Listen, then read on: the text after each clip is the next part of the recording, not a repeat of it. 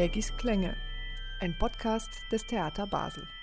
Genie und Schmarotzer, Brückenbauer und Bruchpilot, Chauvinist und Frauenliebhaber, Weltentwerfer und Kontrollfreak, Klangmagier und Korinthenkacker, Anarchist und Antisemit, das alles und noch viel mehr ist Richard Wagner, ein Mensch, ein Künstler, der durch und durch polarisiert.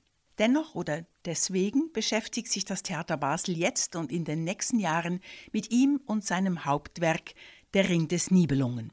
Das sind vier Opern, 16 Stunden Musik, über 100 MusikerInnen im Orchester unter der Bühne, 14 SolistInnen auf der Bühne, Statisten und Kinder nicht mitgerechnet.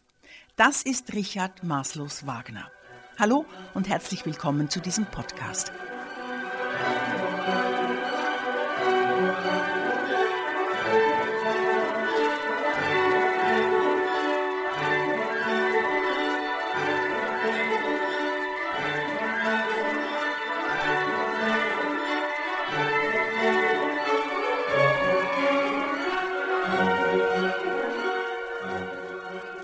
Der ganze Ring also jetzt auch hier in Basel. Dabei könnten wir doch einfach nach Zürich oder Bern fahren. Dort sind die Theater auch gerade mit einem Ring am Tun. Frage also an den Intendanten und Regisseur Benedikt von Peter, warum braucht Basel jetzt auch einen Ring? Ja, wir haben gedacht, es ist mal wieder dran. Also es gibt ja einfach ein paar wenige ähm, große Komponisten der Musikgeschichte und als Wagner fraglos einer. Äh, auch wenn man an ihn große Fragen hat und haben kann, wie wir das auch haben. Und ähm, wenn es auch ein Komponist und Autor ist, vor allen Dingen, den man jetzt gerade sehr stark befragen muss. Und, äh, aber jetzt, jetzt gibt es ein Stück über einen alten weißen Mann.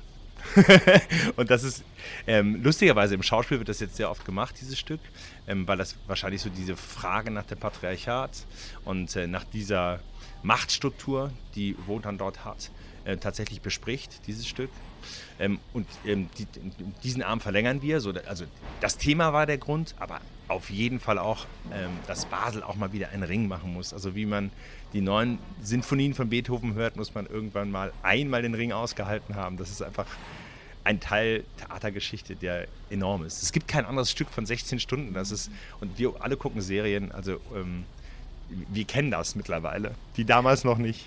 Der alte weiße Mann im Ring heißt Wotan. Göttervater, Patriarch, der um Geld und Macht kämpft, der eine große Sippe um sich schart und sie wie Figuren auf dem Schachbrett herumschiebt. Ja, es ist schon, es sind, ähm, für mich waren das immer auch die Männerbilder, die Wagner hat. Also ich habe Parsival gemacht und Meistersinger und da gibt es ja immer die zentrale männliche Figur mit ihrer Verletzung, Sachs oder Amfortas. Und da gibt es den Helden, Parsival oder ähm, Stolzing. Die sind so ein gutes alter Ego von dieser Figur, also der den verletzten Mann in der Mitte nachher versucht, ähm, die Wunde zu heilen. Also es ist immer eine ähnliche Matrix beim äh, Wagner mit seinen Spiegelmännern. Also der spiegelt sich durchs ganze Stück. Und das ist schon ein wahnsinnig auktorialer und hegemonialer Ansatz, den Wagner da hat. Also ist es nicht unberechtigt, dass man sagt, das Ding ist äh, auch toxisch. Und, ähm, und diese Männerfigur irgendwie aus dem Sattel zu kriegen, hat mich interessiert.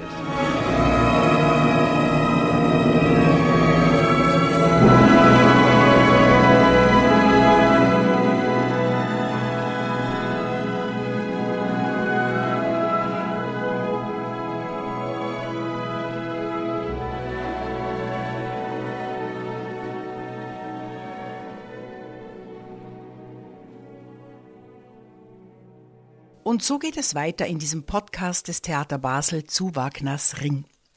Gleich erzähle ich Ihnen so kurz wie möglich und so detailliert wie nötig, was in der ersten der vier Opern im Rheingold passiert.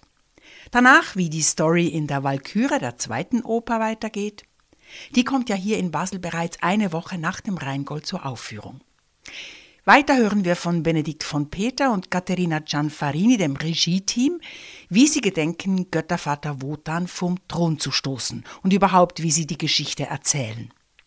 Und schließlich konnte ich auch noch den Dirigenten Jonathan Nott treffen, der uns Einblicke in die spezielle Kompositionsweise von Wagner gibt. Stichwort Leitmotive.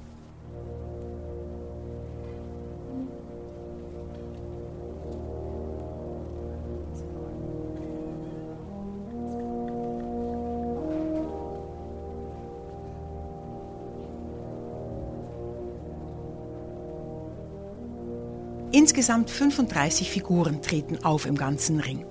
Das sind rund acht pro Oper. Mit denen, die in mehreren Teilen vorkommen, wären es dann 14 pro Oper. Eine enorme Zahl. Es gibt aber auch Figuren, die treten einmal auf und dann nie wieder oder andere machen eine ganze Oper lang Pause. Wagner hat aus dem Vollen geschöpft, germanische und nordische Sagen studiert, sich nach Lust und Laune darin bedient und nach seinem Gusto zurechtgezimmert. Und dabei nie aus den Augen verloren, wie man Spannung erzeugt. Bisweilen hat man das Gefühl, man befinde sich in einer Telenovela oder in einer TV-Soap. Sie erinnern sich vielleicht an Dallas oder Denver oder meinetwegen auch Lüthi und Blanc. Das war sicher auch figurenreich und manchmal verwirrend und manchmal seicht, aber es war immer spannend. Das ist auch Wagners Ring. Los geht's, das Welten-S, der lange, lange Ton am Anfang, mit dem der Rhein und überhaupt die Welt erschaffen wird, den hören wir jetzt schon seit einem Weilchen. Auf diesem S gewissermaßen schwimmen die Rheintöchter herum.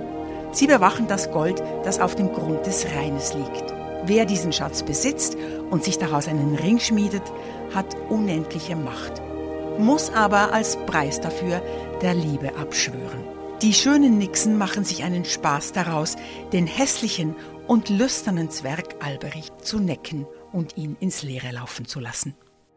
Dich stumm, sieh du und Lacht ihr böse aus!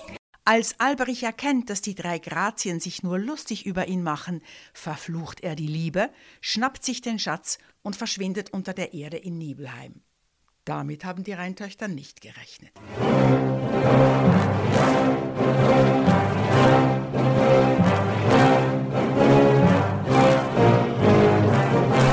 Die beiden Riesen Fafner und Fasold haben für Wotan eine Burg gebaut, Valhalla, und als Lohn hat ihnen Wotan Freya versprochen, die Göttin der Jugend und der jugendlichen Liebe. Freya ist die Schwester Frickas und Fricka ist Wotans Ehefrau und die findet diesen Handel ziemlich daneben und setzt Wotan so lange unter Druck, bis er den Riesen anstelle von Freya das Rheingold anbietet. Das ist aber bereits bei Alberich. Und so müssen Wotan und sein Vertrauter Loge, das ist der Gott der Lüge, nach Nibelheim hinabsteigen.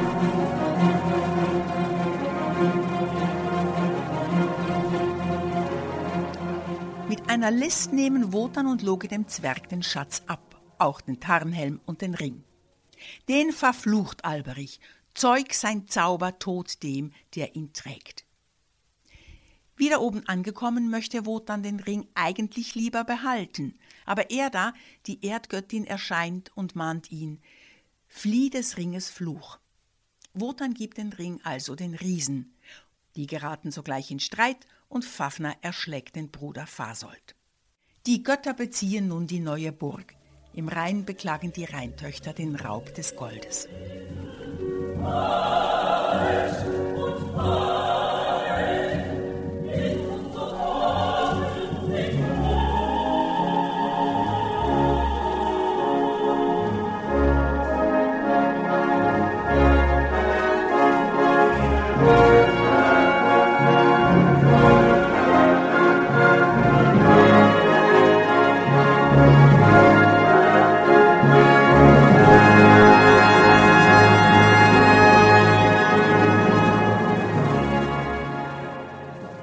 Das in Kürze, was im Rheingold am Vorabend passiert.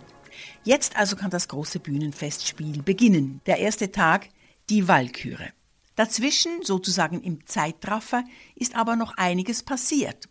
So hat sich der Riese Fafner in einen Drachen verwandelt und hockt nun in einer Höhle auf dem Rheingold, auch auf dem Ring. Den aber möchte Wotan zurück. Deswegen zeugt er mit einer Menschenfrau Siegmund der wird das dereinst für ihn richten. Siegmund hat eine Zwillingsschwester, Sieglinde heißt sie. Das Mädchen wird verschleppt, die Mutter erschlagen, die Kinder wachsen also getrennt auf und Sieglinde wird später mit Hunding zwangsverheiratet. Und weiter hat Wotan noch mit Era ein Kind gezeugt, Brünnhilde, und sie wird seine Lieblingswalküre. So viel zum Voraus. Und so fängt's an. Siegmund, mittlerweile erwachsen, wurde im Kampf verwundet und sucht jetzt Schutz. Er findet das Haus von Sieglinde, die ihn aufnimmt und pflegt und ziemlich schnell von ihm angetan ist. Er ist so anders als ihr roher Gatte Hunding. Dieser toleriert zwar den Gast für eine Nacht, kündet ihm aber für den nächsten Tag einen Zweikampf an. Nachts zeigt Sieglinde dem Gast das Schwert, das in der Esche steckt. Das hat Wotan dort einst hineingestoßen, und nur der Richtige wird es herausziehen können und mit ihm siegen. Siegmund ist der Richtige. Dabei erkennen die beiden, dass sie Geschwister sind, aber auch, dass sie sich lieben und begehren. Er zieht sie mit wütender Glut an sich, schreibt Wagner im Libretto. Und der Vorhang fällt schnell. Inzest, das ist für Fricka ein Frevel gegen die göttliche Ordnung. Und Wotan muss ihr versprechen, dass Siegmund im Kampf fallen wird.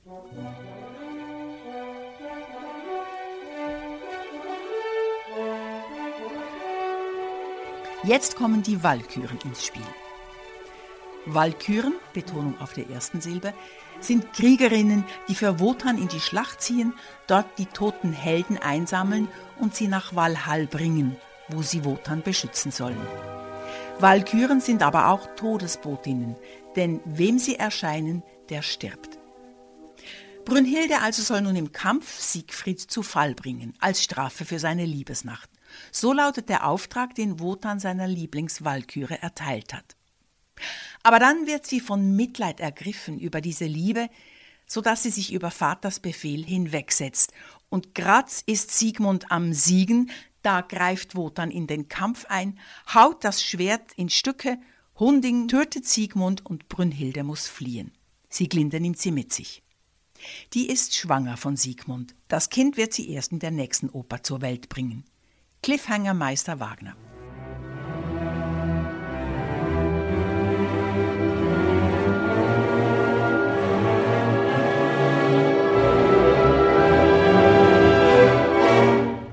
Wotan ist zornig über Brünnhildes Ungehorsam. Er schmeißt sie aus dem Kreis der Walküren raus und küsst ihr die Gottheit ab. Als sterbliche Frau verbannt er sie dann auf einen Felsen, schlafend, und dem Mann, der sie findet, werde sie zum Weib. Auf Brünnhildes inniges Flehen mildert er seine Strafe und legt wenigstens einen schützenden Feuerkreis um sie, der nur von einem furchtlosen Helden durchschritten werden kann. Dann nimmt er Abschied von ihr. Zweiter Cliffhanger am Ende der Oper.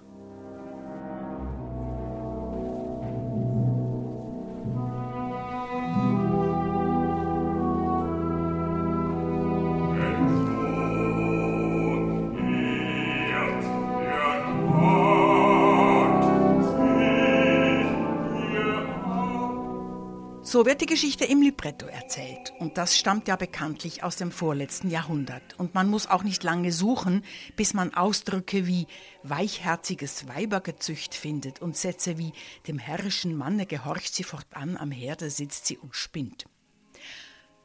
Aber da war ja auch noch die Lust von Benedikt von Peter, Wotan, dem weißen alten Mann und mit ihm auch Richard Wagner, den Stecker zu ziehen. Und wie macht man das hier in Basel? Jetzt haben wir Brünnhilde nach vorne in den ersten Teil gelegt und sie ist unsere Erzählerin. Es ist unsere Tanja Blixen aus Jenseits von Afrika, die eigentlich da am Anfang die Stimme erhebt. Also wir werden Schnitte machen in der Musik, wo es ein Voice-Over gibt, was sie auch einspricht. Es gibt Pausen, es gibt äh, Szenen, die durch Pausen unterbrochen sind. Ähm, es gibt Momente, die wichtig sind. Und äh, sie wird der erste Satz ist, ich möchte wissen, wie alles begann. Oder ich äh, versuche mich zu erinnern, wie alles begann. Also wie bin ich an diesen Punkt gekommen, wo ich jetzt bin, wo ich Walhalla anzünden soll. Eine Frau erinnert sich zurück und versucht diese Familiengeschichte zu verstehen. Und vor allen Dingen versteht sie, dass dieser Vater wie ein Schachspieler alle auf seinem Schachbrett hatte. Mit Brünnhilde beginnt also alles. Sie spricht zu uns gleich zu Beginn des Rheingolds, obschon sie da noch gar nicht gezeugt ist. Brünnhilde tritt auch auf im Rheingold, erst als Kind, und auch als Puppe. Und an ihrer Seite ihr künftiger Liebhaber, Siegfried, der ist aber zwei Opern lang noch Sternenstaub. Kinder, Puppen, singende Erwachsene, Caterina Gianfarini, die Co-Regisseurin, über diese verschiedenen Ebenen. Also wir haben auf der Bühne die Brünnhilde, die zurückschaut, Brünnhilde, die auf ihre Familiengeschichte schaut und in den Aufwachsen der nachfolgenden Generation ihr Aufwachsen wiedergespiegelt sieht. Die nachfolgende Generation sind Siegfried, ist der kleine Siegfried. Und unser Rheingold beginnt ja mit dem fünften Geburtstag vom Siegfried. Er bekommt das Puppentheater geschenkt und Wotan erzählt ihm die Geschichte. Von diesem Keim des Geschichtenerzählens von Wotan an die nachfolgenden Generationen sehen wir in der ersten Szene die beiden Kinder auf der Bühne, Siegfried und Brunhilde, die diese Geschichten erlebt haben. Wir sehen die erwachsene Brunhilde, wie sie das wiedererlebt. Und wir sehen die Puppen, wie sie aus dem kleinen Puppentheater in überlebensgroß lebendig werden auf der Bühne. Also wir sehen dieselben Puppen in klein und in groß. Und wir sehen gleichzeitig auch das, was hinter der Geschichte liegen könnte, nämlich das, was Wotan vielleicht durch seine Märchen versucht, ein bisschen aus dem Blickfeld zu schummeln. Das heißt, wir sehen Wotan mit drei Frauen, die ähm, während der Familienfeier des Geburtstags von Siegfried sich verlustieren im Haus und im Garten. Ähm, genau. Das heißt, äh, das ist vielleicht ein bisschen Coverage, was da passiert durch die Märchen. Äh, und man wird sehr beschäftigt damit sein, die Ebenen auseinander zu sortieren. Der Basler Ring ist also ein recht kühnes Unterfangen. Ja, sagt Caterina Gianfarini. Aber es ist sehr besonders, Wagner so zu lesen, als eine Art von Figurentheater, als eigentlich ein Schauspiel, was es auch ist. Es gibt keine wiederholten Refrains, es gibt keine äh, Arien in dem Sinne, es gibt nur Erzählungen und es geht immer weiter und es gibt sehr viel Text, der sich nicht wiederholt. Wir holen diesen Text eigentlich an den Zuschauer ran und auch am Ende der Walküre, als der Gott die harte Strafe über seine Lieblingstochter verhängt und sich von ihr unter Tränen verabschiedet, lässt das die Basler Produktion so nicht unkommentiert stehen, wie Katharina Gianfarini erläutert. Brünnhilde wird in den Feuerkreis gelegt, Woraus sie sich bei uns aber recht schnell befreit. Bei uns kommt sie sehr schnell ins Handeln, auch danach wieder, ohne Mann. Das passiert ja sowieso alles in ihrer Erinnerung. Das heißt, manchmal kann man nicht unterscheiden, war das wirklich so? Ist das ein Wunschdenken gewesen oder wie sollte es eigentlich sein? Oder vielleicht hat man hat ja auch oft den Wunsch, die Geschichte im Nachhinein zu verändern. Man hat den Wunsch, dass das irgendwie möglich ist. Und ich glaube, diese Versuche spielen eine große Rolle in der Walküre, besonders in der Walküre. Und es gibt einen, eine Vision am Ende von der Walküre, äh, die vorausblicken lässt auf den Siegfried. Der ja derjenige sein wird, der Brünnhilde aus dem Feuerkreis herausholt. Aber da sind wir dann schon wieder in der nächsten Geschichte. Die musikalische Leitung dieser Basler Produktion hat der Dirigent Jonathan Nott übernommen. Nott ist Chef beim Orchestre de la Suisse Romande in Genf, Chef in Tokio beim Sinfonieorchester und Chefdirigent der jungen deutschen Philharmonie. Bereits 2013 hat er zu Wagners 200. Geburtstag in Luzern beim Festival einen konzertanten Ring dirigiert. Präsent und transparent wurde sein Wagnerklang beschrieben, mit Tiefe und innerem Feuer. Ganz anders wird das hier in Basel sein. Hier in Basel wird der Dirigent und das Orchester nicht zu sehen sein, denn der Orchestergraben ist zugebaut, wie in Bayreuth. Also das Orchester ist unter der Bühne mit einem äh, Gitter oben und es gibt natürlich schon äh, äh, transparenten Sachen darin. So, das heißt, das Orchester ist nicht gedeckt im Sinne von akustisch gedeckt, aber auf jeden Fall visuell gedeckt. Und wenn das Orchester unten ist, eigentlich gibt es einen, einen fantastischen Klang und ähnlich wie Bayreuth, dann ist ein bisschen anderwältig. Und das finde ich super. Wenn wir Glück haben, ich meine, wie viele Leute. Unterwältig, ja. Mit unterwältig meint Nott wohl auch den dunklen Wagnerklang, den er hier sucht. Und dafür bittet er seine MusikerInnen. So, ich sage denen, bitte ne, nehmen Sie die, die dunkelsten Farbe für diese Stelle. Und dann kann man sagen, komm, hier ist der Kontrabass. Fügen Sie die Melodie in diese dunkle Farbe hinein. Und sofort man das macht, dann in den Streicherklang, man hat nicht mehr eine Brillanz in der ersten Gang. Die Dunkel hat mehr Pathos. Dunkel hat mehr Poesie, hat mehr nimmt das Herz mit mehr, glaube ich. Äh, und, und ein Orchesterklang, der üppig ist, aber nie deckend ist und die Poesie von, von irgendwo kommt. Und je mehr man, man reduziert die der Lautstärke der obersten Noten, verstärkt lass der Bass voll und rund, aber die Mittelstimme, das Herz des, des jeden Satz sind die Mittelstimme und die müssen lauter natürlich sein. Was es heißt, es ist, vielleicht ist nicht die ausgekostete, überdosierten ähm, Sahne, Creme, Soße über alles. Das ist, was ich nicht haben will, weil die, es hat für eine Epoche sehr, sehr gut funktioniert. Und, äh, aber es darf nicht überpompös, überfett.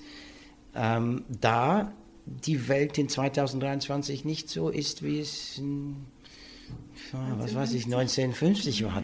Wagner, das muss auch noch gesagt werden, hat so ziemlich alles erneuert, was bis anhin in der Opernwelt als gut und gültig galt. Er ist sein eigener Librettist, ein absolutes Novum, denn kein anderer Komponist hätte sich das zugetraut, nicht einmal Schumann, der ja selbst dichterische Ambitionen hatte. Wagner gibt auch dem Orchester eine neue gewichtige Rolle. Er erfindet neue Instrumente, die Wagner-Tuben zum Beispiel. Er verlangt 18 Ambosse im Rheingold und er hört auf, in Rezitativen und Arien, in Ensembles und Chören einfach in Nummern seine Akte zu strukturieren. Das ist ihm viel zu kleinteilig. Er will einen kontinuierlichen Klangfluss, die unendliche Melodie, das Gesamtkunstwerk schlechthin, was dann eben auch zu dieser rauschhaften Musik führt. Im Innern wird seine Musik durch kurze Motive zusammengehalten, Leitmotive, die Personen charakterisieren oder Gegenstände oder Orte oder Emotionen.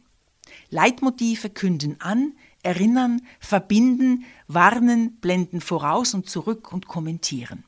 Leitmotive sind keine Erfindung von Wagner, die gibt es schon bei Hector Berlioz und Karl Maria von Weber. Aber keiner hat sie so exzessiv betrieben wie er. Sein Ring ist geradezu von einem Geflecht von Leitmotiven durchzogen. 261 sollen es insgesamt sein, haben fleißige Musikwissenschaftler herausgefunden. Keine Angst, da müssen wir nicht durch. Ich habe sie ein bisschen geordnet für Sie und spiele Ihnen aus jeder Gruppe eines vor. Es gibt also Leitmotive, die Personen charakterisieren, die Riesen, Loge, Freya, Erda oder die Rheintöchter.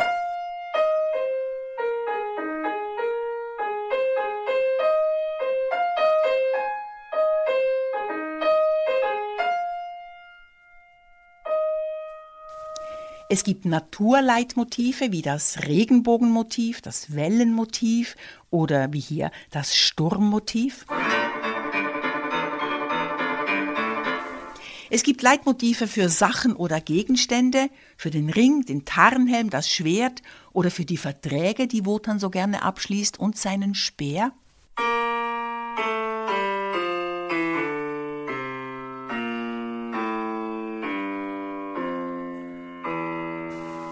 Es gibt Leitmotive zu Gefühlen wie Angst, Grübeln, Verfluchung, aber auch für die Liebe.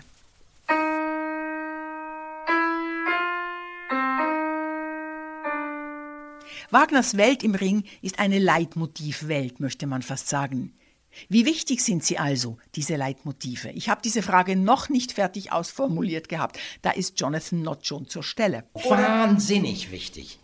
Es ist dieses Stück nicht ohne die Erkennung dieser Leitmotiven zu verstehen.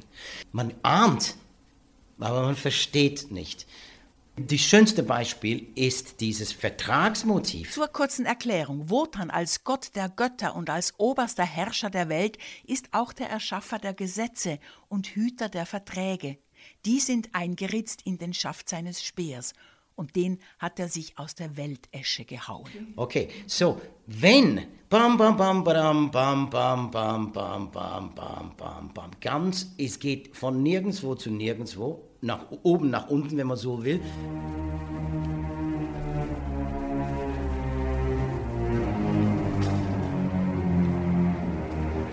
Man, wenn man das nur, nur dieses Leitmotiv folgt und, und man zuerst mal denkt, okay, das ist, das ist Speer.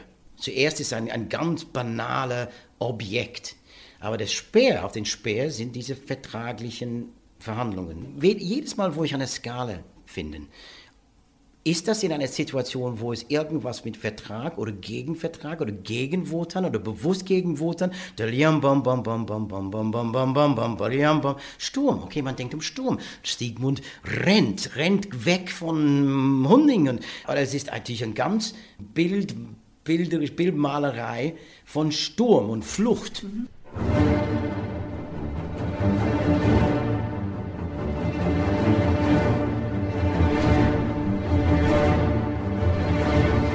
Flucht geht in zwei Richtungen von einer Skala. Das heißt, der Sigmund ist schon wirkend gegen den Vertrag von Wotan. Wisst ihr, was der Wotan will? Weil er Und, aufgeht. Weil er aufgeht, genau. Vielleicht ist gerade dieses Wotan-Speer-Vertragsmotiv ein gutes Beispiel, um zu zeigen, was Wagner alles damit anstellt. Zum Beispiel am Ende der Walküre, wenn sich Wotan den Tränen nahe von seiner ungehorsamen Tochter Brünnhilde verabschiedet. Wotans Wille, unbeugsam wie ein fadengerader Speer schafft, der aber plötzlich eine Krümmung erfährt. Und dann, ähm, dann ganz am Schluss, leb wohl, du schönes, herrliches Kind. So, das ist da, da, da, da, da, da, da, das ist die Skala vom, vom Wotan in seine alte Spröde, wenn man so will, Unliebe, nur Vertrag gebundenen Selbst mit einer Wiederholung einer Note, die eine Appoggiatura ist auf den sechsten und äh, auf den siebten und sechsten und das ist Liebe. So er hat selbst plötzlich Liebe gefunden, was er will und das, wenn man das nicht weiß, ahnt man natürlich so schön, aber man heult, die Musik ist toll. Wenn man das weiß, ach, sofort die Tränen kommen, sofort, mhm. weil es sagt so wahnsinnig viel mehr als man vorher gedacht hat. Wagner zeigt also mit Musik, wie sich Wotan durch Liebe verändert. Er lernt, er lernt natürlich und er gibt auf. Das finde ich natürlich auch schön. Wenn alle Diktatoren irgendwie plötzlich Liebe finden, dann wäre die Welt schon besser. Wagner polarisiert. Man mag ihn oder man kann ihn nicht ausstehen. Oder manchmal auch beides zusammen. So sagt der Dirigent Christian Thielemann, der ja viel Wagner dirigiert, seine Musik mache uns besoffen und abhängig, wie Alkohol oder Haschisch, aber eben wesentlich gesünder. Und Leonard Bernstein kurz und bündig, I hate Wagner, but I hate him on my knees. und was sagt Jonathan noch Eigentlich zu die haben, die haben die beiden Berechtigungen. Ich, ich habe immer gesagt, dass das Maler wäre das, das, das, das, größte Übel der Welt, dass man, man so süchtig da dreht und man, man, man sieht. Aber das ist natürlich klar beim Wagner und besonders bei diesem Ring natürlich, weil das, das sehen wir an so eine so ein, so ein großes Werk von so, ein, so einer Epoche von ein, ein menschliches Leben. Also der war, wie war alt war er? 35, als er angefangen hat und 61, als er aufgehört hat. Das ist schon, man hat in diesem Stück dann, wenn man Glück hat, dann natürlich ein gesamtes menschliches Leben. Ja, auf dem Knie, nein, ich, ich kann nicht sagen, ich hasse Wagner. Nein, ich habe immer Wagner sehr gerne gehabt, ehrlich gesagt. Der Ring ein Festival. Am 9. und 16. September sind die Premieren der ersten beiden Opern, das Rheingold und die Walküre, auf der großen Bühne des Theater Basel Dazwischen gibt's Einführungsveranstaltungen, Performances, Late-Night-Talks und eine partizipative Chorveranstaltung. Der Ring, ein Festival in Basel.